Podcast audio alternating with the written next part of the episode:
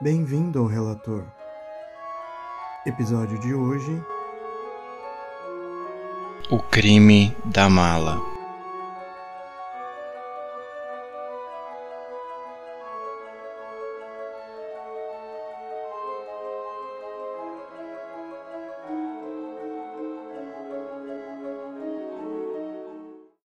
Nossa história começa muito tempo atrás, no Brasil, em 1928, ano do lançamento de Macunaíma, grande obra de Mário de Andrade, e Chiquinha Gonzaga já é uma consagrada artista. O ano parecia ser extremamente promissor. O Brasil já era uma república, no momento governada por Washington Luiz. Mas a nossa história não é sobre um momento feliz do Brasil. Ela é notável, principalmente pelo fato de que foi o primeiro crime de ampla divulgação em que a imprensa teve um papel chave na resolução. Assim, esse talvez seja o primeiro de uma série de crimes que impactaram muito a história do Brasil. A história que eu vou contar se passa no começo de outubro e começa no Porto de Santos. Era dia 7 de outubro, domingo. Está atracado no porto o navio Macília, um navio que carregava tanto carga quanto passageiros. Um dos primeiros procedimentos antes do embarque dos passageiros é o carregamento das malas. Elas podiam ser carregadas pelos funcionários ou levadas por meio de guindastes até o convés do navio.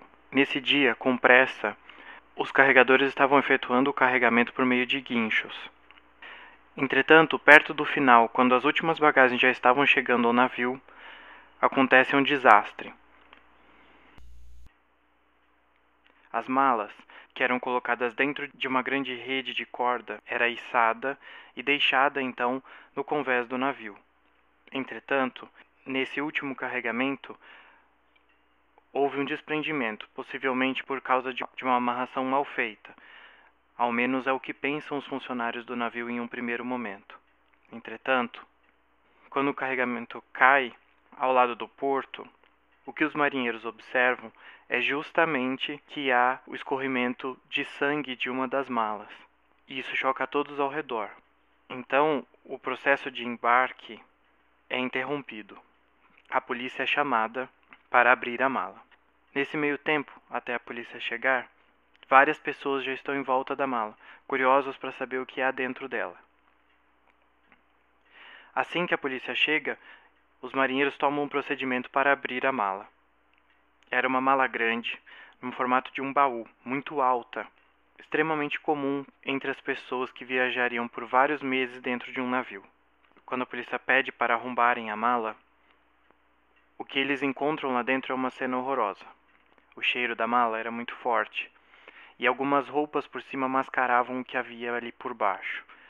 Quando os policiais retiram as primeiras camadas de roupa, eles observam um corpo com algumas partes cortadas dentro da mala. O corpo estava em estado avançado de putrefação, deixando todos de perto desconfortáveis. Logo em seguida, logo em seguida, o fotógrafo da polícia se aproxima e tira uma foto da cena.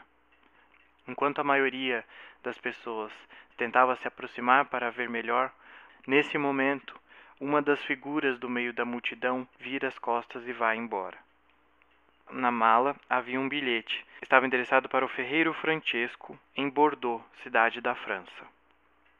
Entretanto, em um primeiro momento, ninguém se manifestou como dono da mala. O corpo foi logo encaminhado para o legista. O legista determinou o corpo pertencia a uma mulher, por volta dos 20 ou 30 anos. Ela deveria ter morrido estrangulada. O corpo foi cortado posteriormente ao momento da morte. A moça estava grávida de seis meses. Em um primeiro momento, três passageiros romenos foram entrevistados. Outras pessoas haviam visto os três indivíduos por perto da mala. Quando os três foram interrogados, eles diziam que não eram donos da mala, simplesmente que de última hora apareceu um senhor muito bem vestido, dizendo que precisava muito se despedir de alguém e que não poderia esperar até o carregamento das malas. Assim, ele deu uma grande soma em dinheiro para que os três amigos pudessem despachar a mala por ele, e ele agradeceu a gentileza. Os três mencionaram que teriam percebido um sotaque italiano na forma de falar do homem. De modo geral, A descrição dos três era um homem alto, branco, bem vestido e que tinha então nuances de um sotaque italiano. O delegado de Santos, então, voltou a procurar pistas que pudessem levar à identificação do homem. Dentro da mala tinha um ticket de passagem de trem, ligando São Paulo a Santos. Eles vão então até a estação de trem e perguntam sobre o funcionário responsável pelas bagagens. Naquela época, era comum que um dos funcionários ficasse encarregado de registrar as bagagens antes da entrada dos passageiros no trem. O homem lembrava quem era, porque a mala já cheirava muito mal neste momento. O homem tinha chegado com uma pequena caminhonete perto da estação e o carregador que foi responsável por tirar a mala do caminhão. O homem havia perguntado se teria um navio para a Europa naquele dia. O carregador respondeu que não, que o próximo só saía no outro dia, e ele aconselhou ainda o homem a esperar ali mesmo, em uma estalagem por perto, para a partida. O carregador havia recomendado ao homem uma certa estalagem. A polícia então foi até ela procurar sob as pistas de quem seria o homem que estaria com a mala. Entretanto, a mala já havia ficado na estação. O homem havia deixado um registro no nome de Giuseppe Russo. Neste momento, a mídia bombardeia o fato. Como várias pessoas estavam por perto e houve registro fotográfico, a notícia foi amplamente divulgada, tanto pelo rádio quanto pelos jornais. Nesse momento, existe um acontecimento chave, porque ao ver as notícias, o vendedor da mala identifica o produto e entra em contato com a polícia. O vendedor diz que fazia poucas malas parecidas e que aquela havia sido vendida há muito pouco tempo. O que chama a atenção da polícia é que o vendedor diz que o pedido foi feito para ser entregue a domicílio e o entregador da loja se lembrava do endereço e se lembrava que o cliente não o havia deixado entrar. Neste momento, a polícia vai então até o endereço mencionado pelo entregador. Naquela época, o endereço se correspondia com Rua Conceição 34. Atualmente, essa é a rua denominada Casper Libero. Lá, os policiais encontram os donos da pensão. Eles mencionam que os que os donos de um apartamento haviam vendido tudo recentemente e teriam se mudado para a Barra Funda, e essa seria a única informação que eles tinham. A polícia então pede para entrar no apartamento. Existia uma porta dupla que dava diretamente para uma pia de porcelana ligada na parede. De modo geral, o apartamento como um todo estava muito limpo, mas dentro da pia eles notavam algumas manchas escuras, como algo parecido com sangue. Os donos da pensão não entendem o motivo da polícia estar ali, que foi encontrado um corpo e que Giuseppe é suspeito.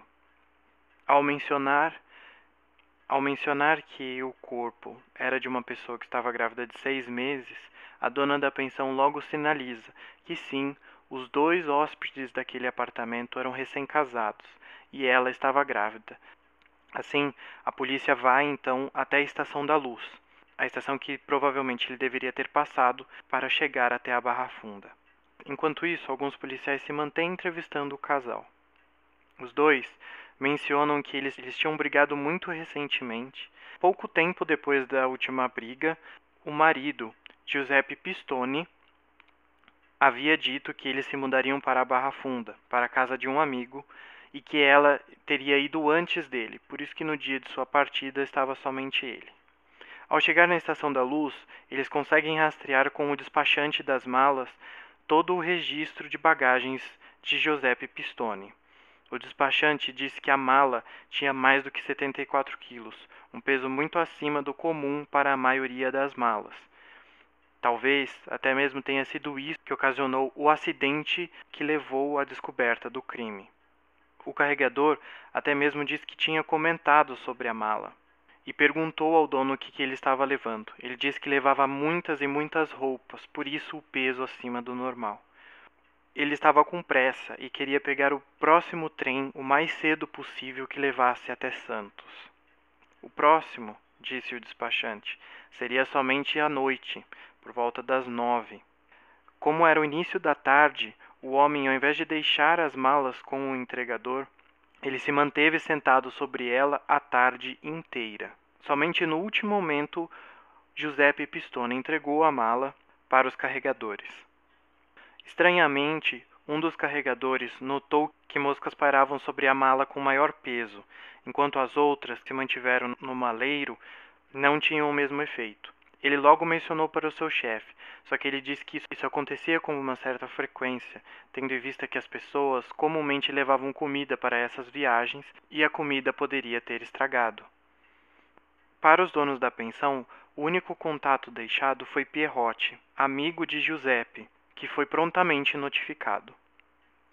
Os dois diziam não ter conhecimento de qualquer um desses acontecimentos associados a Giuseppe e os dois não sabiam aonde ele deveria ter ido, exceto a esposa de Pierrot, que indica que deveria estar em uma pensão na Avenida Ipiranga 34, endereço que se mantém até hoje, aonde onde ele havia mencionado uma vez que estaria por ali, no centro. A polícia então procura pelo assassino e o encontra no endereço mencionado pela esposa de seu amigo. Pistone não ofereceu resistência à prisão. Ele afirma que não sabia o que havia acontecido com a esposa. Entretanto, com a pressão da imprensa e da polícia, ele logo confessa, mas dizendo que só fez aquilo porque flagrou um homem saindo de seu apartamento com sua esposa seminua na cama. Entretanto, Dona Maria, dona do apartamento na qual o casal morava, disse que naquela mesma tarde em que Pestone afirmava que isso havia acontecido, ela esteve no apartamento, junto com um vidraceiro que iria repor um vidro da janela dos dois. A esposa estava deitada e bordando, e pouco tempo depois que a manutenção terminou, ele havia chegado. Os dois discutem muito, e Dona Maria lembra que havia pedido para que o marido interviesse na briga dos dois. O marido insiste para que eles não se metam na vida de seus inquilinos e que isso poderia afastar possíveis clientelas futuras. Entretanto, logo depois de um grande baque, os dois ficam em silêncio, e isso assusta Dona Maria. A história desse casal começa dois anos antes, em 1926. Pestrone estava voltando para a Argentina depois de um tempo na Itália. Seu pai havia morrido e ele estava gastando o dinheiro recebido de sua herança. Entretanto, sua família se mantinha na Itália, enquanto ele estava morando na Argentina, usufruindo dessa soma em dinheiro deixada por seu pai. Nesse momento de volta, ele então encontra com uma moça, que estava na terceira classe. Piestrone paga a diferença para que ela passe para a segunda classe, com isso ele consegue contato com a moça. Coincidentemente, a moça e ele eram da mesma cidade na Itália, e ela estava vindo para a Argentina para morar com sua família. Os dois então passam a viagem juntos. Entretanto, existem algumas dúvidas sobre a família aceitar ou não Piestrone para um casamento entre os dois. No momento que eles chegam na Argentina, eles acabam se separando. Piestrone vai para uma outra cidade e é preso por estelionato. E Maria Fea, a moça com quem Piestrone ficou todo este tempo, foi morar com a mãe e seus irmãos. Muito tempo depois, eles se reencontram. Os dois acabam reatando o namoro e pensam em se casar. Entretanto, a família dela não gostava muito dele e não aprovava o casamento. Mesmo assim, os dois se casaram em 1928, foram para a Itália e, na volta, decidiram, ao invés de ir para a Argentina, se estabelecer no Brasil. Giuseppe procura um parente ao qual trabalha com vinhos. Giuseppe já não tem mais tanto dinheiro. Ele tenta enganar o seu parente, dizendo que poderia fornecer uma entrada e que logo em seguida receberia mais dinheiro da herança de seu pai, e os dois poderiam estabelecer. Com o dinheiro da entrada, seu parente então lhe concede um emprego dentro de seu armazém. O tempo vai passando, Maria Féas engravida, e o parente começa a perceber que existe alguma coisa errada com as promessas de Pistrone.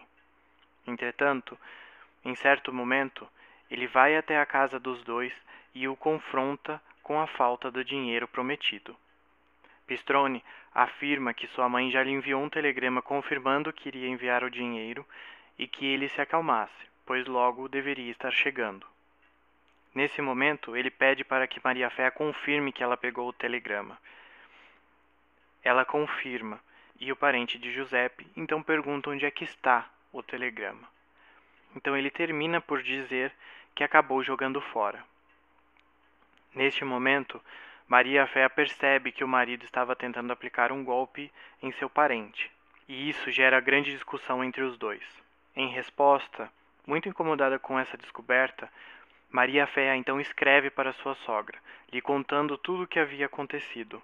Ela mencionava estar muito chateada e que não gostaria de precisar mentir de novo para ocultar as mentiras do marido. Com isso, e nessa parte da história, temos uma pequena confusão.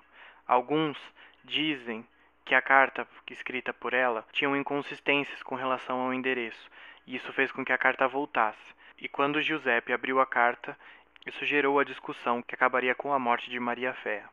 Entretanto, outros afirmam que Giuseppe simplesmente abriu a carta destinada à sua mãe, vinda de sua esposa, e lendo seu conteúdo, gerou-lhe a revolta. Na noite em que ele descobrira o conteúdo da carta que sua esposa pretendia mandar para sua mãe, Giuseppe perde a cabeça e acaba sufocando a esposa até a morte. Desesperado sobre o que fazer, ele então encomenda a mala, que será usada para ocultar o corpo, enquanto que ele vai trabalhar. Não se sabe ao certo quanto tempo é necessário para a dilaceração do corpo, de modo que coubesse na mala. Ele preenche os espaços, em grande parte com roupas, de forma que o corpo não pudesse ser facilmente deslocado durante o transporte. Dentro da mala também foi encontrada a navalha utilizada por Giuseppe. Ao final, Giuseppe foi levado a julgamento. A defesa tentou principalmente se apoiar na versão de Giuseppe dizendo que ele havia pegado a esposa ou traindo. Naquela época, traição ainda era crime no Brasil, que só mudou em 2005. Assim, a defesa pretendia dizer que, em defesa de sua honra, ele acabou matando sua esposa. Por sorte, o depoimento da dona da pensão foi essencial para a condenação de Giuseppe, mostrando a sua frieza e baixa consideração com sua esposa, sabendo que ela estava grávida, e todas as mentiras envolvidas na história. No fim, Giuseppe é condenado a 31 anos de prisão. Cumpriu somente 16, tendo em vista que em 1944 foi beneficiado por um decreto de Getúlio Vargas, podendo reduzir sua pena. Em 1949, se casa com a faxineira do presídio que estava em Taubaté, no interior de São Paulo. Em 1958, Giuseppe morre do coração. E o mais interessante é que logo após a sua morte, descobriram que embaixo do travesseiro ele ainda guardava uma foto do casamento com Maria Féia.